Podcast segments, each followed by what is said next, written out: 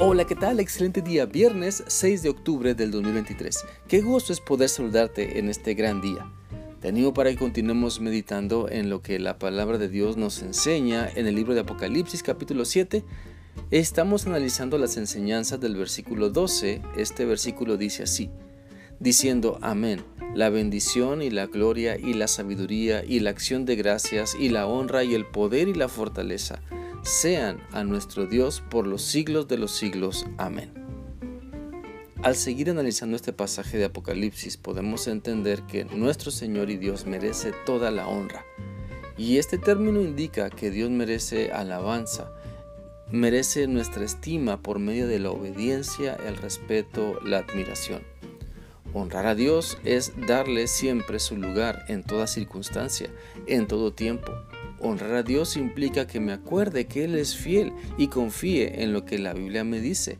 Honrar a Dios implica que me acuerde que Él es todopoderoso y que viva compartiendo que nada hay imposible para Él. Honrar a Dios implica que le crea y que tenga una fe viva y eficaz, que no me deje manipular por la duda o la tristeza, sino que le crea lo que Él me está diciendo porque he visto cómo Él actúa y honrar a Dios implica que me deje guiar por su Espíritu Santo y no solo por los deseos de la carne. La Biblia dice en el Salmo 96, 8 lo siguiente, Den a Jehová la honra debida a su nombre, traigan ofrendas y vengan a sus atrios. Mira, la honra no solo es algo que se dice, sino que también se demuestra con las acciones a favor de Dios. Honramos a Dios cuando ponemos en práctica sus mandamientos. Honramos a Dios cuando nos disponemos a comunicarnos con Él para que nos fortalezca. Honramos a Dios cuando nos dejamos eh, fortalecer y no dejamos que las tentaciones nos venzan. Honramos a Dios cuando hacemos lo correcto que su palabra nos enseña. Honramos a Dios cuando decimos la verdad. Honramos a Dios cuando pedimos perdón reconociendo lo malo que hacemos. Honramos a Dios cuando la integridad es parte de nuestro estilo de vida. Honramos a Dios cuando invitamos a otras personas a que crean y participen de la voluntad de Dios. Por lo tanto, es importante preguntarnos, ¿cómo estamos honrando a Dios? ¿Nos avergonzamos de Dios o podemos compartir que seguimos a Cristo?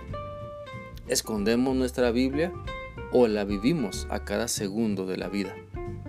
Dar honra a Dios implica ser sinceros con nosotros mismos, implica reconocer el lugar que le corresponde a Dios. Mira, si honramos a Dios, pero no le damos el primer lugar de nuestra vida, entonces no somos sinceros.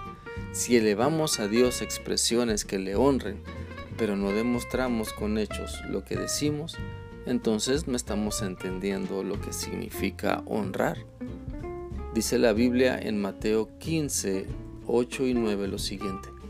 Este pueblo de labios me honra, mas su corazón está lejos de mí, pues en vano me honran, enseñando como doctrinas mandamientos de hombres.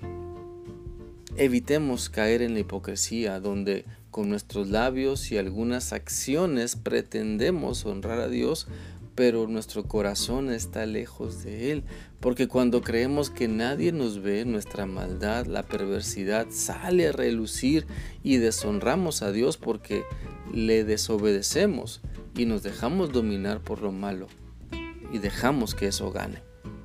Te animo entonces a fortalecernos en Dios. Honra al Señor dándole el primer lugar de tu vida. Honra a Dios con todo lo que eres y con todo lo que tienes. No le robes nada a Dios, mejor dale todo.